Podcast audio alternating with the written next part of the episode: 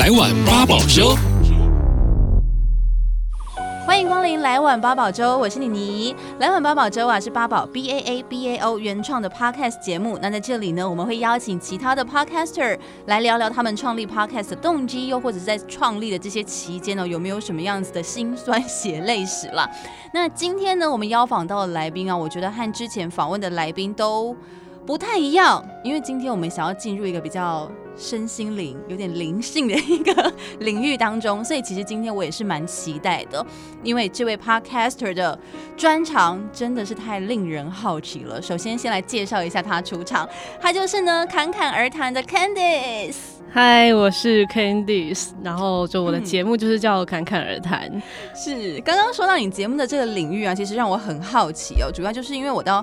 目前为止，好像都还没有听过其他的节目跟你一样是在讲催眠这件事情。然后你本身也是一位催眠师嘛，对不对？嗯，对。好，要不要先介绍一下你自己？简单的介绍。嗯，呃，就是在催眠这个领域，其实我一开始做 podcast 不是觉得说我只能做催眠这一块，因为我除了催眠师之外，我也有其他身份，就是我自己也有跟我男朋友其他的创业。嗯，对，就是我原本想说。就也可以算是一个创业者或自由工作者，也可以用这个角度、这个角色去切入。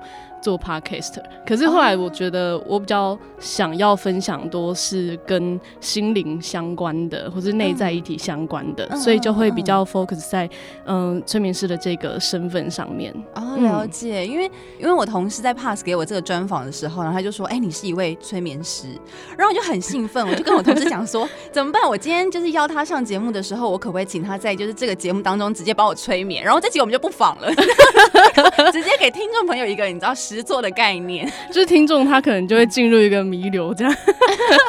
对，但我的节目有一个系列叫做《与内心对话》，嗯，那个系列就比较偏向是催眠师在做的事。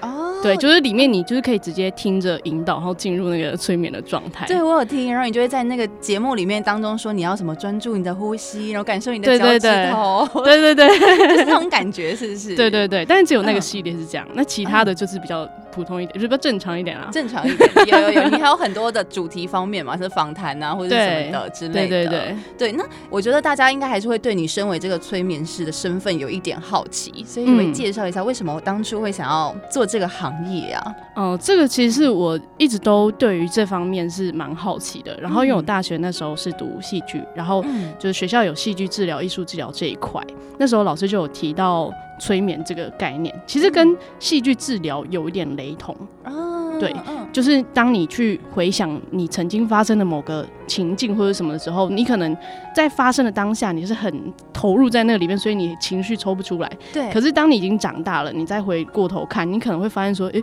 明明就没有什么。就是有时候你的情绪就会被释放掉或转化掉，所以我就对这件事情很有兴趣。因为我自己本身，我小时候就是一个很有情绪的小孩。我也是，我到现在都还是一个很有情绪的大人。对，就是对我来说，就是情绪这个东西，我是很有兴趣的。嗯，对，所以所以对我来说，一开始我是为了要自我探索，我想要更了解我自己。嗯嗯嗯，所以我去学这些东西，一开始反而是。呃，比较专注在这个东西，它可以帮助到我什么？然后后来我发现说，哎、欸，对我真的是很有帮助的一个工具，嗯，所以我才会觉得，那我也许可以把它普及化，或者说可以把它一些概念分享出来。哦，所以你才会想要因为这样子，然后成立 Podcast 吗？算是后来的一个部分啦。嗯，最开始对我来说，我觉得。因为这件事情一开始一定是没有收入的嘛，对，就是，到现在有了吗？现在也没有，没有那么快啊。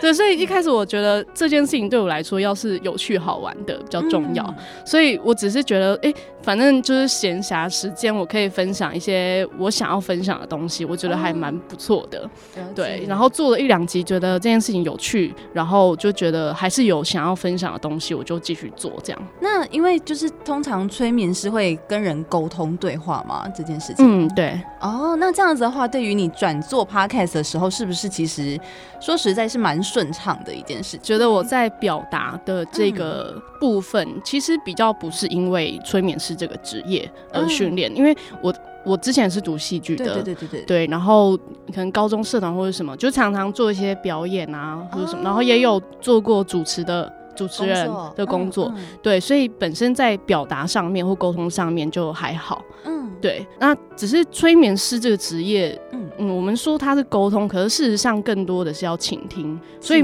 蛮不一样的。嗯，就是 Podcast 你要自己。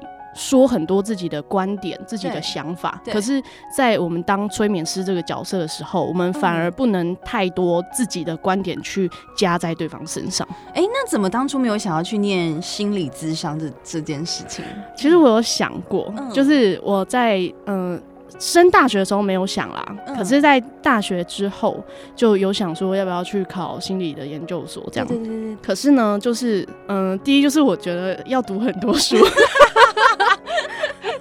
头脑很痛，对，就头脑很痛，对，然后再来就是我那时候对于心理就是智商所啊这些，可能嗯、呃、还是有一些谬误的概念，就是我会有一些担心，我想说我会不会就是进入那个就是每每一个可能病患来到我面前，然后我自己也陷入那个状态，哦、我那个时候有那个担忧啊，嗯嗯嗯、对对对，我了解，因为我其实自己。非常想要念心理这块，嗯，我当初大学的时候很想要念心理系，但因为通常就是心理不是通常都是第三类组嘛，然后我数学非常差，我就想说好，那我就放弃吧。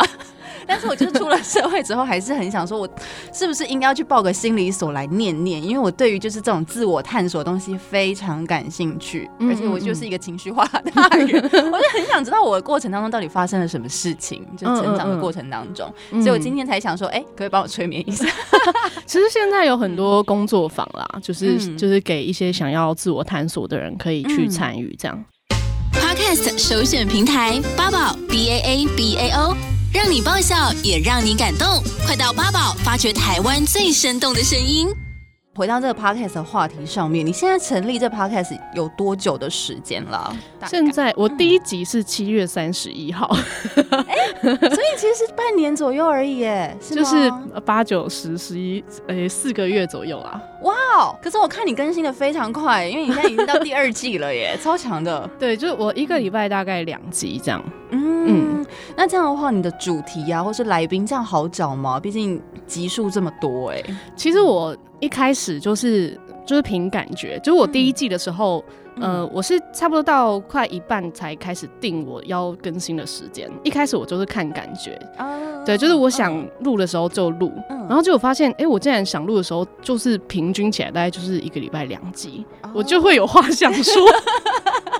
那我就固定跟一下吧。对，我就想说，哦，那这个频率是我可能也觉得舒服。就是如果拖太久，我也会觉得好像很多话没讲，想讲的没讲。因为我平常就是我就会把突然想到的灵感或者想讲的主题，就会记在记事本上面。结果一开始就洋洋洒洒列了可能十个，结果都讲不完。所以你其实完全不缺主题的，对不对？对，我完全不缺主题。你是一个很爱分享的人。对，其实我本来就很爱分享，然后我很可以从一些。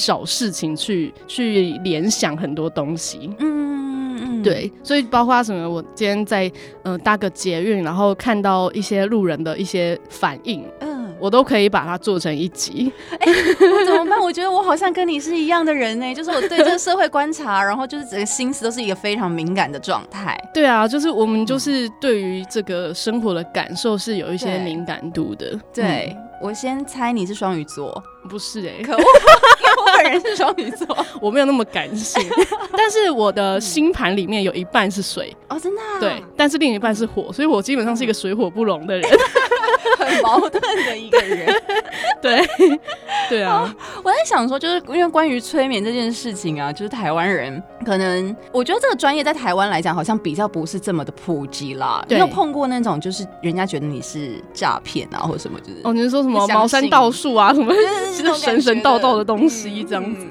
嗯、呃，其实来找我催眠的人是没有啦，因为他今天就是付了钱，然后约了时间，还如如期的站在我面前。嗯，他一定就是相信你嘛。对，不然他不会在我面前。他可能在过程中就会有很多的理由推脱，说啊，我突然不行或者什么的。嗯嗯嗯。对，那。通常会有这个疑问的，反而是可能在网络上的一些人。嗯，目前我是没有遇到实际去什么攻击或者什么，倒是没有。因为，嗯、呃，确实在催眠这个部分，你可以发展的风格有很多。嗯嗯，有一些风格它就是就是偏向心理心理系的，因为有很多我其实很鼓励去读心理的人也去学一下催眠，这个对于你在就是智商或什么一定都会有帮助，因为它它不是真的吗？对，它不是真的这么神学的东西，它其实是有一些它是有心理的那个理论在。对对对对对。可是，可是因为很多人他是会把它跟一些其他比较灵性层面的技巧，教啊，对对对，或者是一些其他的宇宙观连接在一起，嗯嗯嗯，对，所以每个催眠师的风格会很不一样。有些人他就真的很飘飘然的感觉，对，那有些人他可能就会。呃，又比较务实一点的这样，但没有没有说哪一个比较好或坏哦，就真的只是这个个案，它哪一个频率比较对得到他，就这样的差别而已。哦，了解，因为我我有想到我之前有一个朋友，然后他就是也想要了解自己的呃状态，所以他真的跑去找了一个催眠师，他跟他另外一个朋友一起去找催眠师，然后他就因为他很想要解决就是关于他自己没有办法呃擅长拒绝别人的这件事情，然后就去找催眠师，然后催眠师就。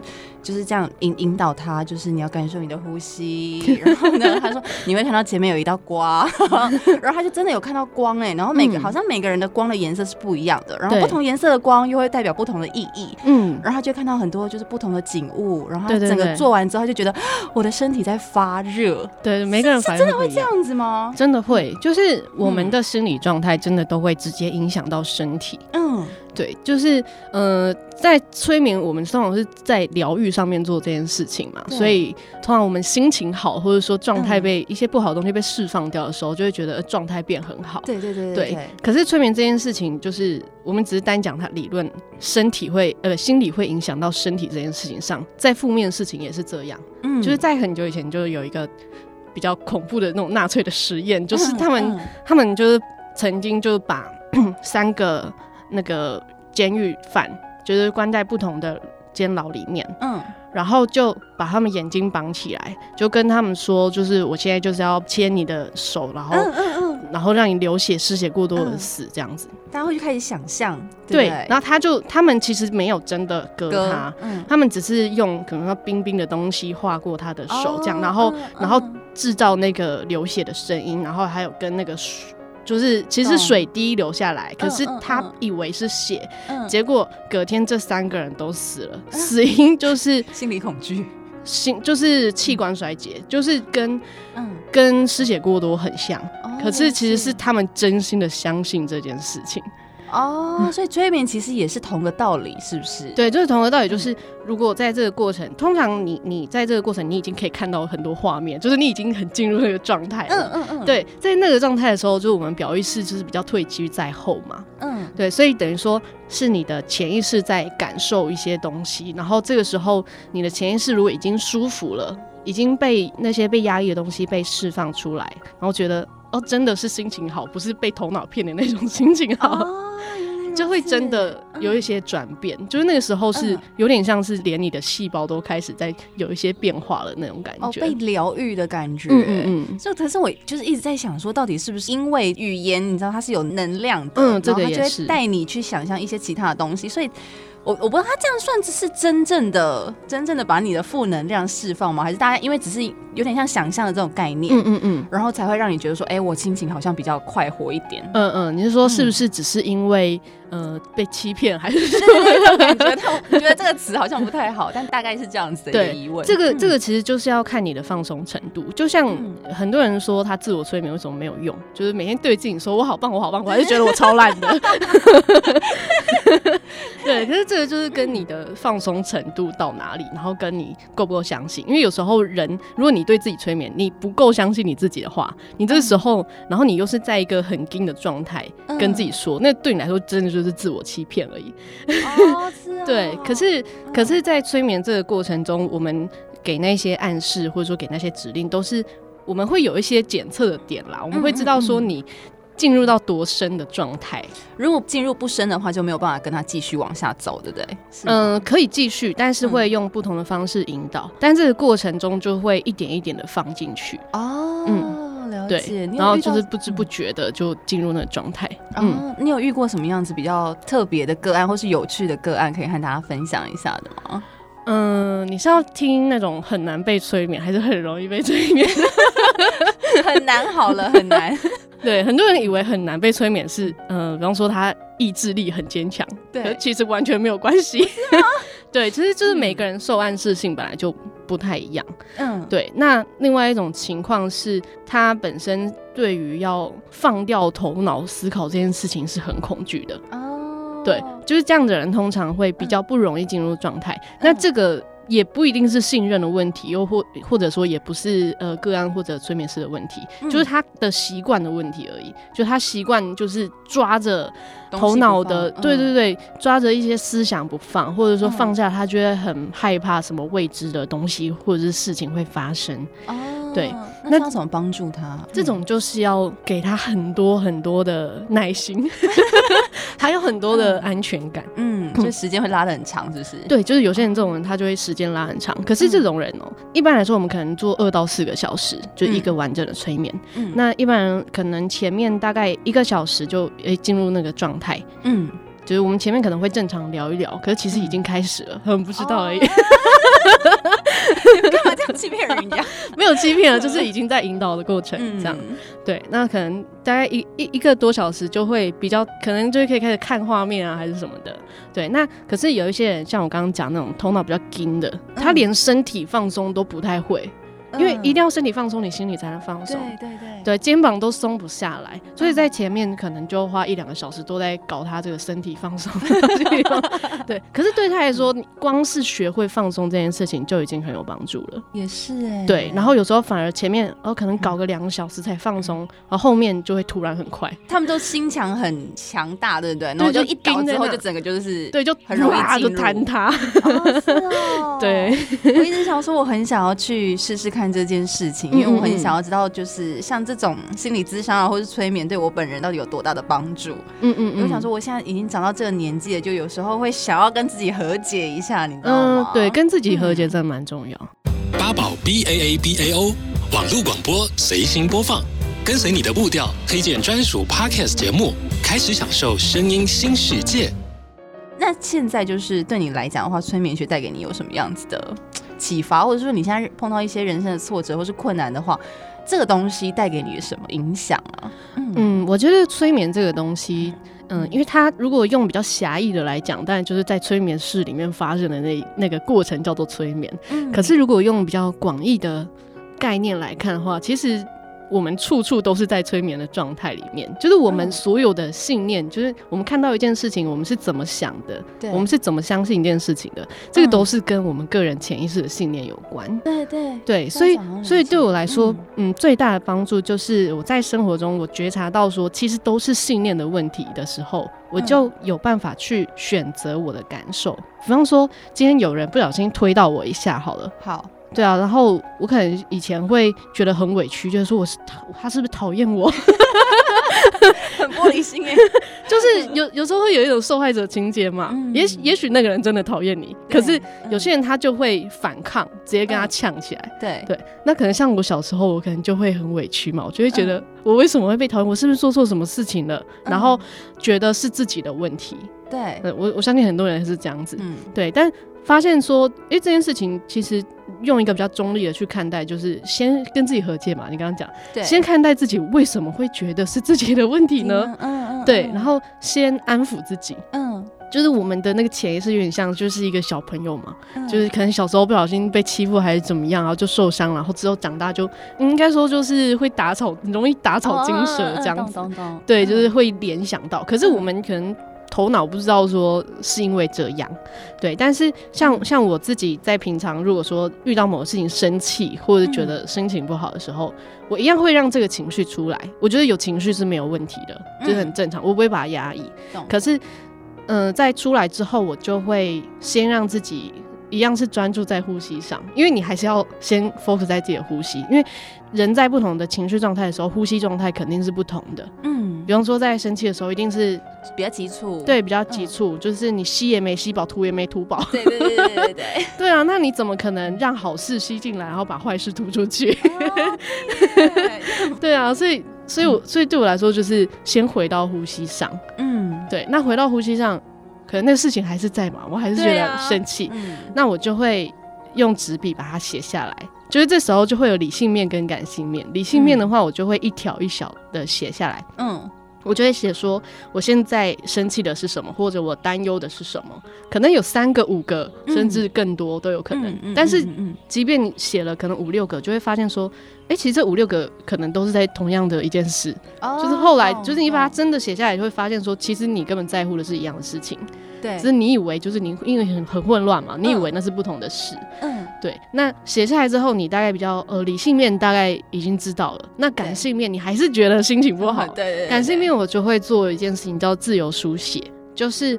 呃，你可以用手写，也可以用打字。如果你打字够快的话，因为我是那种打字可以放空的人，嗯、所以我可以用打字的。因为手写真的比较慢吧，就是。对对对对，嗯、可是有些人就觉得用手写比较舒服。哦。对。Okay, 那我我是习惯用打字啊，嗯、因为我打字我也可以放空，我就会呃先一样回到呼吸，然后感觉已经在平静的状态之后，然后你就想到什么你就打什么，你就不关这件事情的也可以吗？对，就是可能打一打。就会直接想说，哎、欸，我现在不知道要打什么，但是我就继续打吧，然后什么什么 都有可能。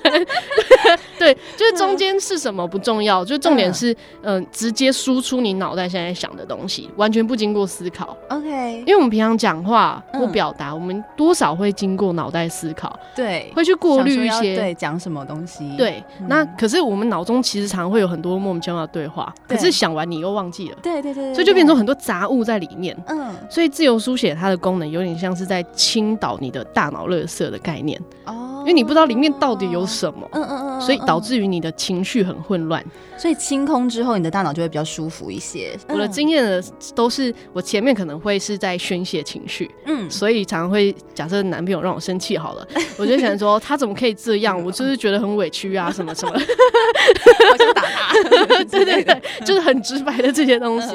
但打一打打一打，就觉得哎，慢慢就没那么生气，觉得越来越爽了，然后那个情绪就会被转化，然后就会开始可能用一些不一样的角度去看待这件事情了，比方说，哦，前面是因为吵架，然后后来讲讲，就说，哎，但是这件事情我好像也知道他是怎么想的，我也能够表达我自己的想法，好像也蛮好的之类的。哦，对，可是这个过程要对自己非常的诚实，就是你不能去过滤任何的东西。嗯，所以通常会是在吵架的当下，就是做这件事情，还是吵架当下就是吵架，就是好好的吵架，好好的吵架吗？对，但是但是我会呃留意。我说出来的话啦，哦，不要刺伤别人哦。对，因为对我来说，是因为后续会更麻烦。对对对，要处理更麻烦，要对，所以所以通常就是有情绪的时候，嗯、呃，我会尽量就是通常我就是不太讲话，嗯嗯，然后或者是事后用打字的，我比较多是这样。那、哦、男生不是很讨厌看那种一长串的文字嘛？他们会觉得说，哦，这个女的怎么那么的麻烦？就是也是要看另一半习不习惯跟你的沟通模式，嗯、因为像我男朋友他就是。嗯他其实是那种他想要当下立马解决的人，嗯，对。可是当下我就是说不出什么话啊，或者是我也说不出好话啦。对呀，对，说不出好话这是重点。对，所以就是有时候他就要逼我说这件事情到底要怎么办的时候，我觉得更生气。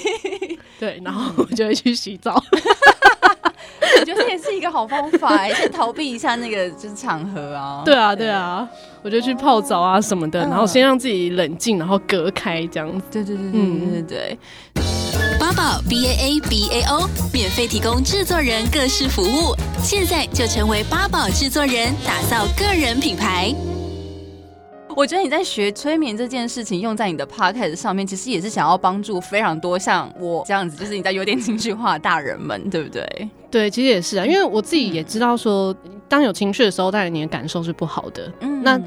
这个东西你要怎么去释放它？其实很多人把它想的太难，可是太难本身也是一个信念。你觉得难是因为你相信它难，可是事实上它可以很简单。简单。当你相信它可以很简单，你要催眠他说它其实很简单，我做得到，这样子这种感觉，就是你可以在生活的事情上给自己验证。比方说你。如果是要想要解决情绪化这个问题.那当你第一次觉察到自己的情绪，然后并且发现你可以释放它的时候，你就要多给自己一个暗示，就是哎、欸，这件事情我做得到、欸，哎，你重新的再跟自己 check 说你是做得到这件事情的，而且这件事情很简单。甚至会越来越简单，也许一开始没那么简单，可是它会越来越简单。哦，但是要找到一个好的释放的管道就对了。对，就是每一个人可能舒压方式会不一样嘛。嗯，对。可是当你去发现说，哎、欸，你已经成功的转化了之后，你可以给自己一个 feedback，就是告诉自己说，哎、欸，这件事情真的很简单呢。对对对对对。嗯，对。那这件事情它就真的会越来越简单。嗯，增加自己的自信心就对了。对对对。我们刚刚好像聊了有点太多催眠的事情，对不起，我本人非常的感兴趣。我今天就是扒着你不放，我想说，我今天很想要了解一下到底这是怎么发生的。我跟你说，哎，不是二三十分钟吗？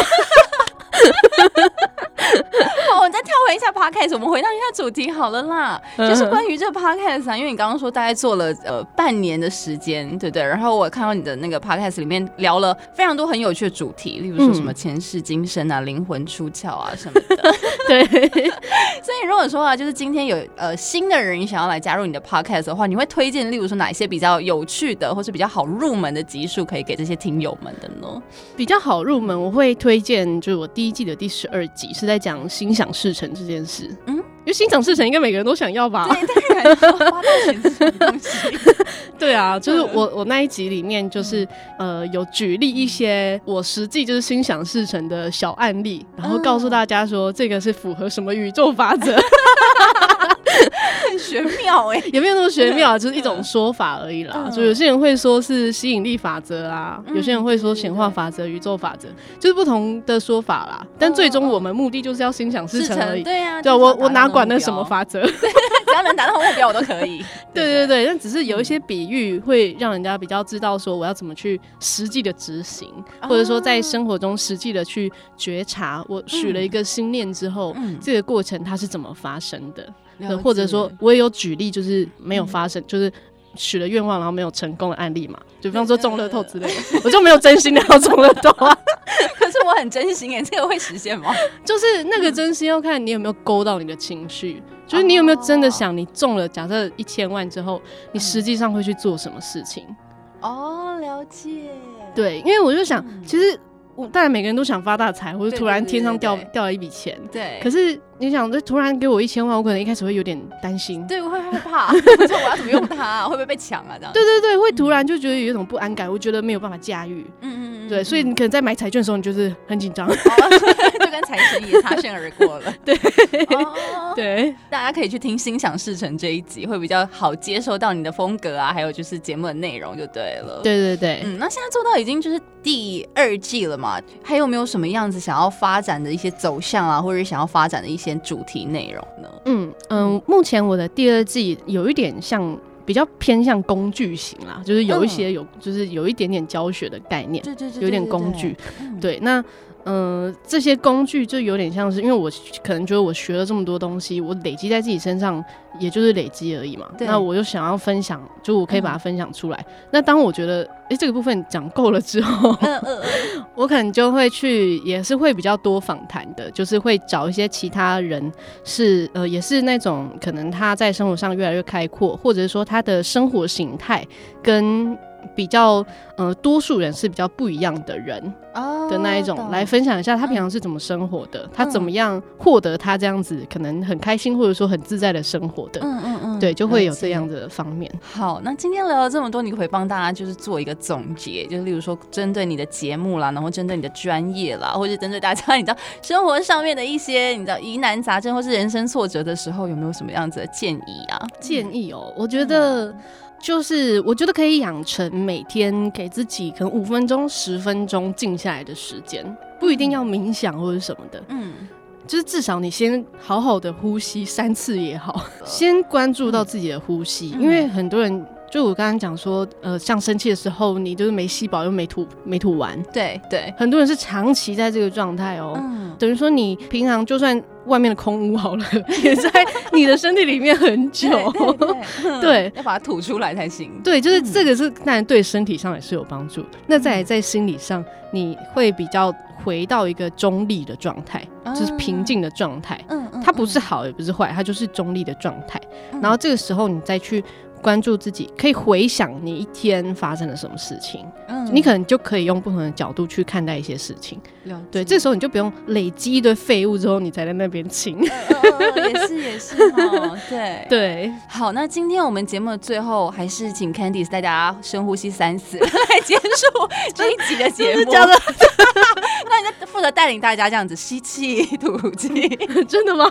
这么跳动吗？真的、啊？让我们来请专业的这个。催眠师帮助大家。好，那如果现在你是坐着的话，你可以让自己调整一个非常舒服、放松的姿势，让自己在这个时候是非常的安全、非常舒服的状态。给自己短短一分钟的时间，回到自己的呼吸上。现在，慢慢的吸起一口气，感觉把很好的空气都吸到体内，再慢慢的吐气，把所有不需要的烦恼都吐出去，持续的再做三次的深呼吸。